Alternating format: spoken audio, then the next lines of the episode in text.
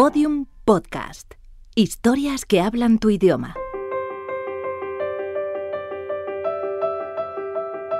Los Búfalos Nocturnos, un podcast de Podium en colaboración con Babelia y la sección de cultura del país.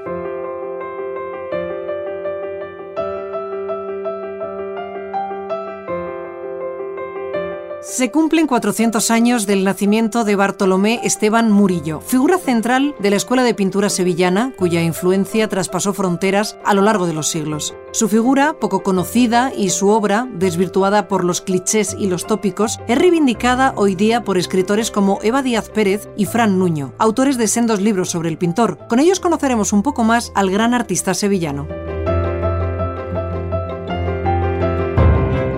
Sus cuadros respiraban Parecía que una extraña ánima reposara en las imágenes volviendo rosadas las encarnadas, como si por dentro corrieran las sangres. Sí, desde luego que había vida en las figuras. Incluso a veces había creído ver un mínimo de movimiento, una rebeldía en las posturas y en los gestos de los personajes. El color de los ángeles. Eva Díaz Pérez. El personaje recuerda su pasado, recuerda su obra, se replantea qué ha hecho en su vida y a partir de ahí yo lo que hago es recorrer toda su vida porque me interesaba que el lector luego tuviera una idea bastante completa de cuál había sido la biografía de Murillo, la historia, porque hay muchas partes biográficas que son absolutamente desconocidas, ¿no? que permiten esa posibilidad de fabulación dentro de la novela. ¿no? Ya es boca de noche. Murillo abre los ojos cuando la negrura comienza a colarse por los rincones como si una sombra saliera de las cosas. Está a punto de sonar el toque de ánimas. A veces le da miedo por ser ese el momento en el que vagan desconcertadas las almas perdidas. A él le gusta la hora de atardecida, cuando sube a la azotea para ver el sol descendiendo por las lomas del Aljarafe. ¿Quién fue Bartolomé Esteban Murillo? Con Eva Díaz Pérez, autora de El color de los ángeles, editado por Planeta, y Fran Nuño, autor de Descubriendo la Sevilla de Murillo, publicado por El Paseo Editorial.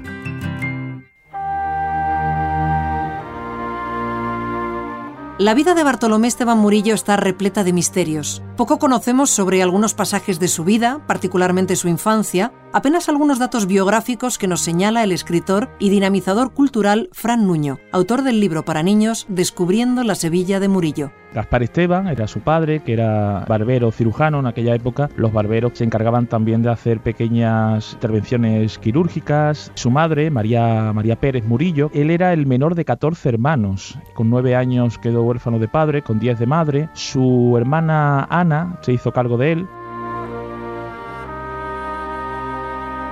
Tampoco hay datos fiables sobre su formación como pintor, aunque se cree que entró en el taller de Juan del Castillo, pariente de su madre. Se ha especulado sobre sendos viajes a Madrid e Italia en sus años de juventud, aunque ninguno de los dos ha sido probado. De lo que sí hay constancia documental es de su matrimonio con Beatriz Cabrera. Fue un matrimonio concertado, ella no estaba de acuerdo, pero después cambió de opinión y después fue un matrimonio feliz, tuvieron nueve hijos, se sabe ya que Beatriz murió con 41 años por culpa de, su último parto que salió mal y Beatriz de Cabrera y Villalobos falleció con tan solo 41 años.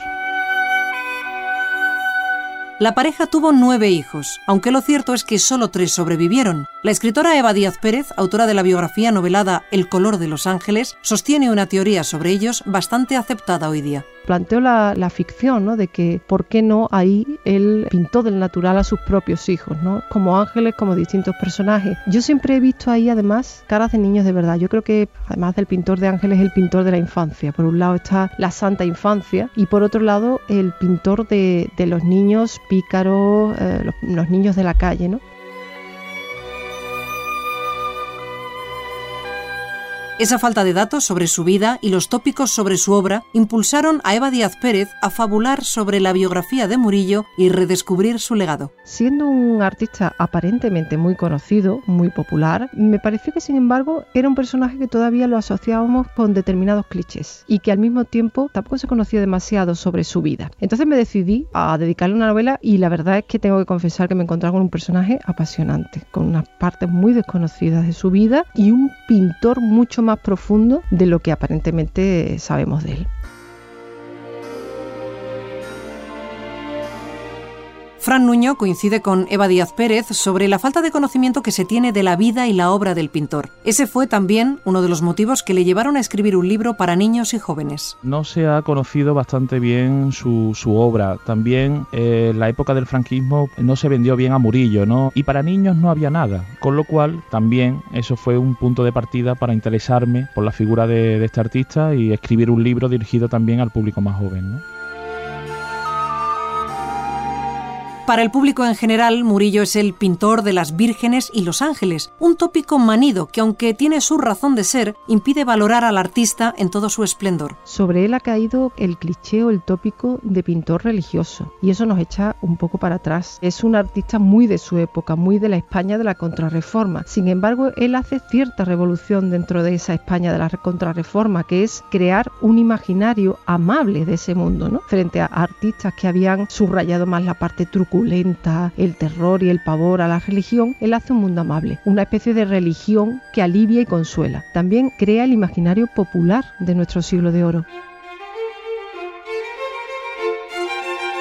Para Eva Díaz Pérez, Murillo es el pintor barroco por excelencia, pero también un fiel retratista de lo cotidiano que supo conectar con maestría la esfera religiosa y el ámbito doméstico. Claramente es un pintor, el gran pintor naturalista, cualquier escena religiosa, incluso del Antiguo Testamento, vemos claramente que está protagonizada por personajes de la calle, aunque él le da el toque de divinidad ¿no? y, y místico. Y yo creo que eso es lo que dota de humanidad a sus personajes. Conecta muy bien ese puente entre lo divino y lo humano. Bartolomé Esteban fue uno de los pintores españoles de mayor éxito y proyección internacional. Su obra interesó enormemente en Inglaterra y sus pinturas fueron adquiridas por coleccionistas de toda Europa, especialmente por flamencos y alemanes. Se anticipó al rococó y quizá por ello su prestigio en Francia fue algo más tardío. Muchos de sus cuadros con ese estilo vaporoso, por ejemplo, o ese toque amable que tiene desde la religión hasta el mismo mundo miserable de la picaresca, yo creo que les anticipa esa sensibilidad, sí, sí. De hecho, por ejemplo, Murillo es muy reconocido en Inglaterra en el siglo XVIII e incluso en Francia, porque es un maestro que se adelanta a todo eso, ¿no? a, a todos esos cuadros que triunfarán en el siglo XVIII. Pese al éxito internacional, sorprende que Murillo fuera un pintor extremadamente sedentario, apenas viajó fuera de Sevilla y probablemente ni siquiera salió de España. No necesitó salir de su ciudad para ser conocido fuera de, España, aunque hay un posible viaje de Murillo a América con tan solo 15 años, acompañado de algunos familiares, pero ¿Viajó a América? No lo sabemos. Si viajó a América regresó muy pronto a Sevilla porque sí hay constancia de que al poco tiempo estaba en Sevilla. Hay indicios de que quiso viajar a Italia, parece ser que nunca se realizó. También se comenta que en los últimos años de su vida el rey le iba a contratar para que fuera pintor de cámara, pero que Murillo dijo no, yo ya tengo cierta edad y quiero morir en Sevilla. ¿no?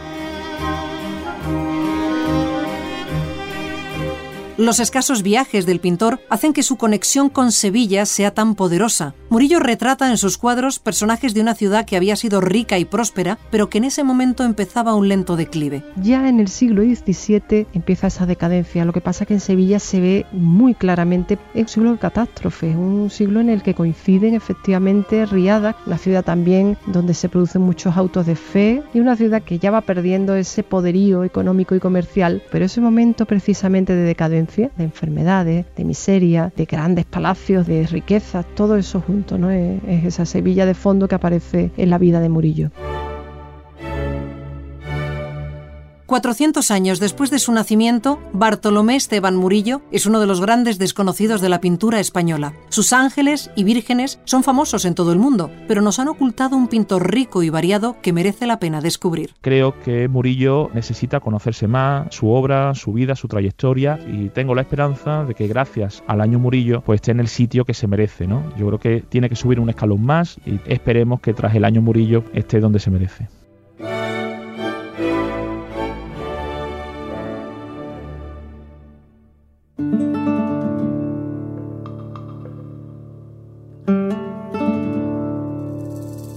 Velázquez era un hombre de mundo. A diferencia de él, que solo había visto el limitado cielo sevillano, Velázquez había podido contemplar el cielo de muchas ciudades. Exposición El viaje y el escritor, Europa 1914-1939, en el Museo de Arte Contemporáneo de Madrid, Centro Cultural Conde Duque, con el comisario Fernando Castillo. A lo largo de mi dilatada carrera como catador de canapés he visitado exposiciones de todo tipo, pero la de hoy es seguramente una de las más peculiares, El viaje y el escritor Europa 1914-1939 en el Museo de Arte Contemporáneo de Madrid. Pero dejemos que nos lo explique el comisario de la muestra, el historiador y escritor Fernando Castillo. Es una exposición que podríamos decir que es un viaje por Europa, pero por una Europa muy especial, la Europa de entreguerras, que es una Europa que sobrevive, herida de muerte, a la Primera Guerra Mundial, que transforma radicalmente el continente, que cambia el concepto de nación, en el que aparecen nuevas entidades políticas y en el que culturalmente se producen cambios muy intensos, y la catástrofe que es la Segunda Guerra Mundial. Fernando, y perdona que te tutee, pero es que soy incapaz de hablarle de usted a alguien con, con, una croqueta en la mano, lo entiende, ¿verdad? Lo que quería preguntarte es cómo se muestra en la exposición ese viaje por Europa. Por medio de una serie de figuras que serían escritores que están interrelacionados desde sus propias ciudades, que en el caso del este de Europa se podrían llamar micrometrópolis. Son ciudades de una riqueza cultural tremenda. Esas micrometrópolis más las ciudades tradicionales, París, Berlín, Milán, están en plena relación por medio de una colaboración de revistas, editoriales y correspondencia. ¿Cuál es el medio de difusión? El ferrocarril.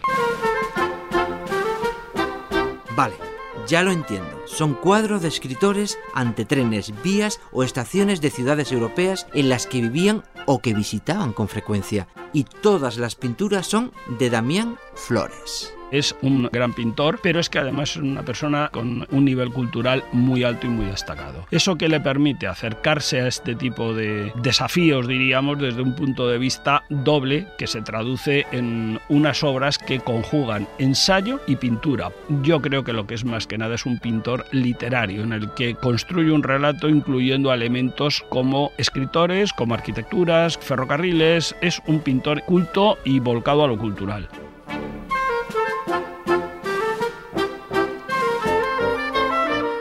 Entonces, eh, si estamos hablando de una red cultural de ciudades europeas en el periodo de entreguerras, imagino, imagino, que estos escritores estarían en contacto unos con otros. ¿Cómo eran esas relaciones? Una relación personal, en muchos casos de amistad y desde luego una relación profesional. Se está al día de lo que se publicaba en cada uno de ellos por medio de las revistas. Tienen una función fundamental de transmisión cultural. Las suscripciones atraviesan toda Europa. A Manomet, por ejemplo, la revista vanguardista editada en Lyon, se distribuye por Cracovia. Las revistas son un elemento esencial y también, por supuesto, la correspondencia personal. Pues nada, Fernando, acompáñame a recorrer la exposición. Uy, me encanta el cuadro de Alberti y María Teresa León en Moscú. Ese tren tan soviético, esa nieve, ese porte de los dos tan serio. Fundamentalmente lo que representa es el viaje que hacen los Alberti a Moscú, que hacen muchos, pero durante los años 30 hacen concretamente tres. Eh, son viajes siempre de iniciación y son viajes en los que tienen un recorrido oficial. De ahí que se les haya presentado como un aire un tanto, eh, si se quiere, de visita oficial. Por cierto, observo que en cada ciudad hay un texto de uno de los escritores retratados, aunque no todos tienen citas. Se ha escogido por cada ciudad un texto que sea de alguno de los escritores y que sea más o menos representativo de la ciudad. Hay escritores a los cuales no se les ha incluido, porque en el caso de Madrid, seis escritores, incluirles seis textos alargaría mucho, porque es una exposición pequeña, recogida, reniega de la exposición espectáculo, es todo lo contrario. Fernando, algunos escritores no aparecen en las ciudades donde residían, sino en otras con las que tenían una relación especial. ¿Y Fernando Pessoa? que lo tenemos aquí delante? Pessoa, eh, aunque vivió en Sudáfrica, pero es un escritor escasamente viajero, lo cual no quiere decir que no estuviera en contacto con lo que estaba sucediendo. Muy reconcentrado, muy en su mundo, un mundo muy pequeño desde el punto de vista geográfico, pero eso no le impedía estar en contacto, por ejemplo, con los ultraístas sevillanos. Él está naturalmente en la estación de Lisboa. La verdad, las pinturas son excelentes y la lista de escritores apabullante. Veo a Mayakovsky, Chávez Nogales, Kafka, Joyce, Masao, Pavese, Pla, Mogan, Cernuda, casi todos los cuadros los representan en solitario. Pero, pero, hay algunos que aparecen en parejas. De esos ¿Cuál destacarías? Auden y Christopher Isherwood en Berlín, uno de los pocos retratos que está solo insinuado el vagón y que es como la secuencia siguiente a una famosa foto en la que están dentro del vagón asomados a una ventana al llegar a Berlín. Es un cuadro magnífico, los dos poetas jóvenes que acuden a un Berlín de libertad, un Berlín en el que todavía no se ha producido el ascenso del nazismo. Bueno, y no solo hay escritores en solitario o en parejas, ahí veo a la generación del 27 al completo posando ante la estación de Atocha en Madrid. Incluye a los canónicos, le añade a José María Hinojosa. Damián los ha pintado delante de la estación de Atocha en alusión a ese viaje fundacional que llevan a Sevilla para celebrar el centenario de Góngora. Y es el anticipo de la famosa foto del Ateneo sevillano que siempre nos ha acompañado a la imagen del 27, de las pocas en las que están reunidos todos. Pues ¿qué quieres que te diga, Fernando? Me encanta la exposición. Has tenido una idea muy original y los cuadros de Damián Flores son fantásticos. Me ha gustado tanto, tantísimo, que se me ha olvidado pillar más canapés, así que con tu permiso voy a ver qué queda. Pero antes que un canapé se me atragante, una información muy importante, un detalle. Los cuadros se venden. Hasta luego.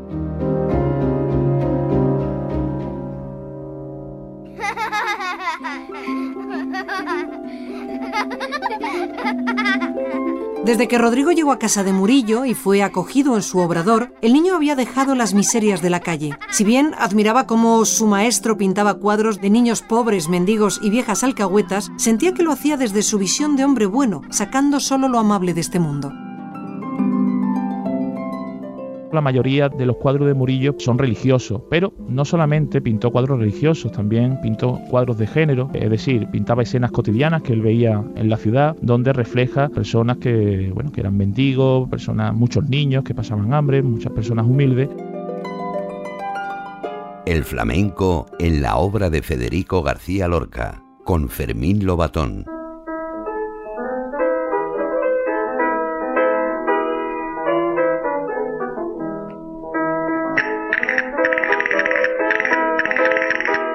La relación de Federico García Lorca con el flamenco es precoz, intensa y duradera en el tiempo. 80 años después su obra sigue iluminando a los creadores flamencos. Los poemas y dramas lorquianos han supuesto siempre una fuente inagotable de inspiración.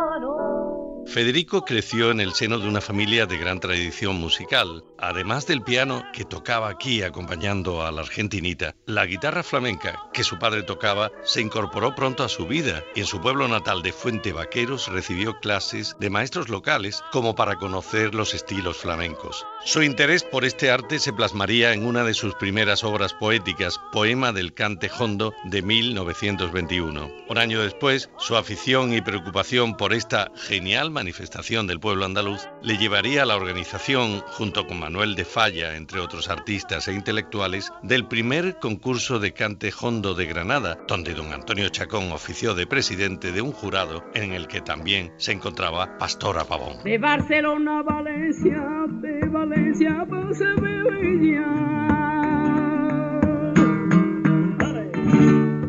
Esta regla la gitana cantando por Siguirilla y al gurubú, y al gurubú,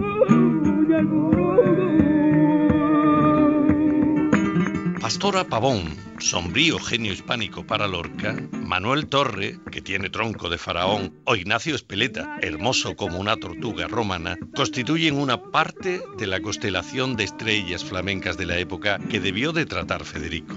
Al cantador de Jerez le dedicaría una de las partes del poema del Cantejondo. Pastora, la niña de los peines, se convertiría en materia de la conocida conferencia Teoría y Juego del Duende, en la que el poeta parte del flamenco para elaborar toda una estética, su personal credo artístico. Citando a Queze, define al duende como un poder misterioso que todos sienten y ningún filósofo explica. Amor de mi entraña, viva muerte. En vano espero tu palabra escrita y pienso con la flor que se marchita que si vivo sin ti quiero perderte.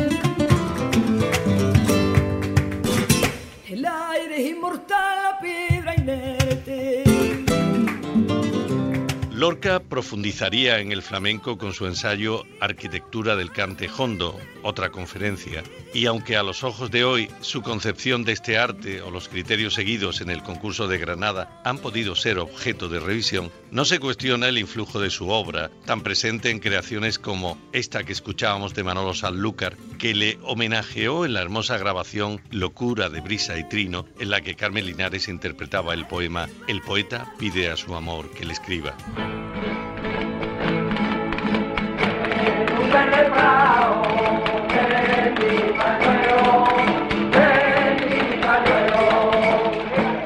Más allá de la poesía, el teatro lorquiano ha sido históricamente llevado a la escena por las principales compañías de baile flamenco. La fuerza de los dramas de Lorca encuentra en el baile y en los estilos flamencos un nuevo nervio que acentúa en muchas ocasiones su carácter. Casi no hay obra del granadino que no haya sido coreografiada. Mariana Pineda, Yerma, Bodas de Sangre, La Casa de Bernarda Alba e incluso La Aleluya Erótica, Amor de Don Plin con Belisa en su jardín, que fue objeto de una interesante adaptación a danza teatro. Antonio Gades, Antonio Canales, Carmen Cortés, Cristina Hoyos, Sara Varas, Rosario Toledo son solo algunos de los nombres asociados a esas obras. Hallelujah.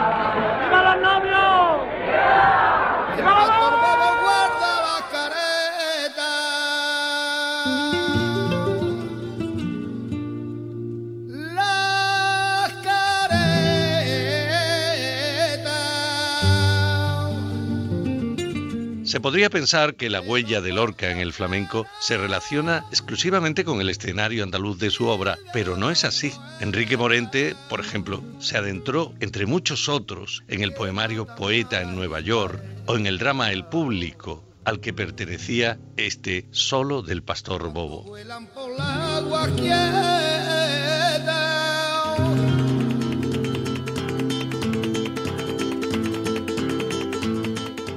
Ricardo Pachón tomó versos del drama vanguardista Así que pasen cinco años para componer La leyenda del tiempo, que cantaría Camarón en compás de bulería. El sueño va sobre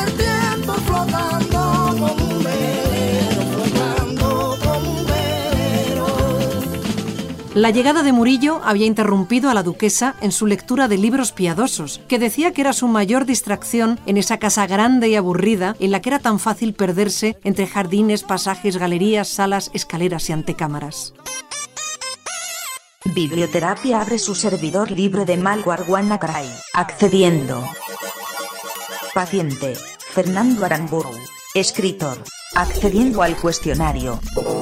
Subraya los libros, Nunca. dobla sus páginas, Tampoco, jamás. lo regala, No, jamás, nunca. Son criaturas eh, inseparables de mí. Sí regalo libros, pero no los míos. recuerda el último, Es una novela en alemán que regalé a una hija mía. cuál le hubiera gustado escribir, Pedro Páramo de Juan Rulfo. recuerda el primero que leyó, Sí, el Lazarillo de Tormes por obligación en el colegio. cuál es su lugar preferido para leer, Es que tengo un sillón de lectura en un cuarto en el que no trabajo. Y leo aproximadamente de 8 de la noche hasta las 11 y media, 12 menos cuarto, todos los días. cómo ordena su librería, Por eh, géneros. Y por idiomas, ¿no? porque tengo una amplia biblioteca alemana. De tal manera que creo que con la luz apagada sería capaz de encontrar un ejemplar. ¿Escuchan música para leer? No, silencio total. Para mí la música es incompatible con la concentración, porque la música es muy importante para mí. Y si pongo música me dedico a escuchar la música. ¿Lee los prólogos? Sí, no me lo leo todo. Prólogos, epílogos, todo.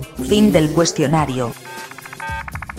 Señor Aramburu, lástima que sea usted escritor, ando buscando un pintor que me retrate cual virgen con el niño. Acabo de alquilar un disco duro para que haga de niño Jesús.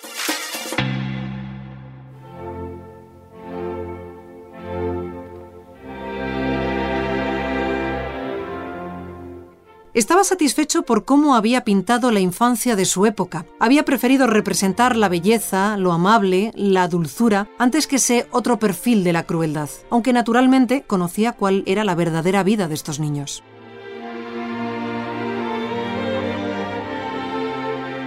¿Por qué, por 13 razones, se ha convertido en la serie de moda entre los adolescentes?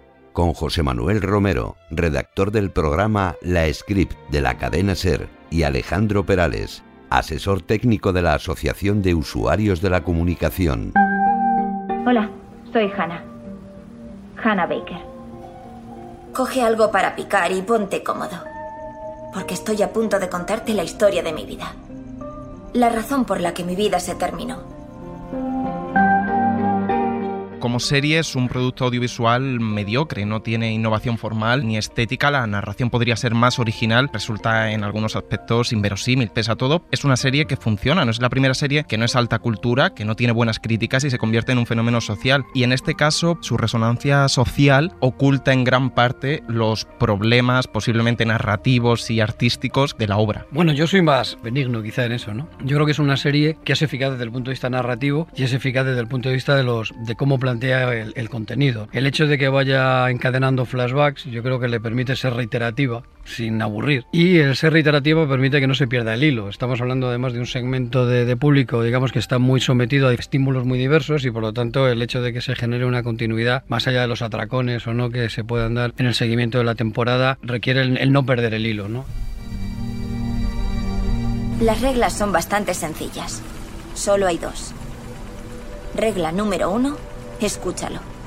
Número dos, pásalo hay varias razones por las que yo creo que ha triunfado entre un público adolescente. La primera es que es una serie producida por Selena Gómez, que es una mm, chica con mucha repercusión en redes sociales y tiene una comunidad virtual detrás de ella muy fiel que la sigue, ¿no? Entre un público adolescente. Yo también creo que influye más que el tema, quizá el reparto, porque es muy coral, tiene un, un abanico grande de personajes adolescentes de distintas razas, de distintas personalidades. Entonces creo que todos esos factores han influido, al igual de que estaban un poco huérfanos por series adolescentes que había una sequía, no se veían representados en televisión. Es una serie que tiene, por un lado, un tema que afecta a los jóvenes, que por lo tanto les implica. Es una serie que no solamente ha tenido un seguimiento importante por parte de adolescentes, sino también por públicos adultos. ¿no? La gran mayoría de series de adolescentes plantea el mundo adulto como un mundo casi paralelo, que no tiene nada que ver con la realidad cotidiana de los menores. Y en ese sentido, los adultos salen mejor parados que la gran mayoría de las series donde los, los adultos son siempre una mera caricatura casi de adolescente añoso, ¿no? Cuando termines de escuchar las 13 caras, porque hay 13 versiones de todas las historias, rebobina las cintas, vuelve a meterlas en sus cajas y pásaselas a la siguiente persona no entiendo realmente la, polémica, porque se ha dicho que embellece el suicidio cuando realmente yo percibo que lo desmitifica. Es explícito, pues es duro, es cruel, es doloroso, pero todo el ruido generado es por un plano, el capítulo final ¿no? de temporada, y yo creo que han elegido simplemente la forma más directa de mostrar las consecuencias de nuestras acciones. Y es una serie honesta porque tiene un objetivo claro, lo muestra desde el principio, y su mensaje es mostrar y concienciar. Y es una serie que lo único que ha hecho es no titubear porque no es ambigua. Yo creo que las críticas me parece que van orientadas a, digamos, a un doble plano y estoy en contra de los dos. ¿no? Hay uno primero que acusa a la serie de banalizar el problema del acoso y el problema del suicidio. Yo creo que todo lo contrario. Es decir, la serie lo que hace es dramatizarlo. La otra crítica yo creo que tiene que ver incluso con el propio título, ¿no? con el Reason Way, porque una cosa es que el, quien se suicida no tenga razón y otra cosa es que no tenga razones. Parece que el hecho de, de comprender cuáles pueden ser los motivos de una determinada conducta genera una especie de complicidad hacia esa conducta, cuando es todo lo contrario, permite entenderla. ¿no? Por si te sientes tentado de romper las reglas, hice otra copia de estas cintas y se las dejé a alguien de confianza. De modo que si este paquete no os llega a todos, enseñará las copias de un modo muy público. Y luego a mí me parece muy interesante dos puntos de vista. El primero, que interpela a los pasivos, a toda esa gente que presencia el acoso escolar y ni lo denuncia ni ayuda a la víctima. Y en cuanto al tema de la violación, también lo muestra de una forma muy cruda y yo creo que lanza el mensaje de que los hombres tienen que denunciar el acoso que otros hombres ejercen sobre las mujeres y que las mujeres deben estar juntas ante este tipo de problemas. Y hay que tomar cartas en el asunto de una vez por todas. Sí, yo creo que hay tres aspectos en la serie que están muy bien tratados. Por un lado está el hecho de que no hay ningún tipo de agresión que sea banal. En segundo lugar, yo creo que también está muy bien visto el tema de los pasivos, ¿no? porque es un elemento fundamental. Es decir, yo creo que ahí se ha entendido el mensaje de que para actuar contra el acoso escolar es fundamental implicar a todo el mundo. Y luego hay un tercer aspecto que es que los colegios, los adultos, todavía no se han desarrollado herramientas eficaces para actuar ante estos temas. Muchos colegios no saben qué hacer cuando se encuentran ante una situación de este tipo. Y yo creo que esas tres cosas en esta serie están muy bien planteadas. Sinceramente he escuchado tantas historias sobre mí que ya no sé cuál es la más famosa. Pero sé cuál es la menos famosa. La verdad. Aún se sabe poco de la nueva entrega. Por lo que han contado los creadores, seguirá el personaje principal de Hannah Baker, con esa conexión con el pasado a través de flashback. Y luego creo que quieren indagar más y profundizar en el problema de la misoginia a esa edad y de la violación. Y quieren darles más capas, más profundidad a los personajes para realmente entender cómo actúan y por qué tienen esas razones y cómo se genera todo ese conflicto en los centros educativos. Esta serie yo creo que era bastante autoconclusiva desde el punto de vista narrativo. Por lo tanto, la continuidad tiene muchos peligros, que al final se acabe perdiendo un poco el espíritu o digamos el alma que animaba ese producto inicial o esa temporada inicial. No daré más pases, ni haré vises y esta vez no aceptaré peticiones.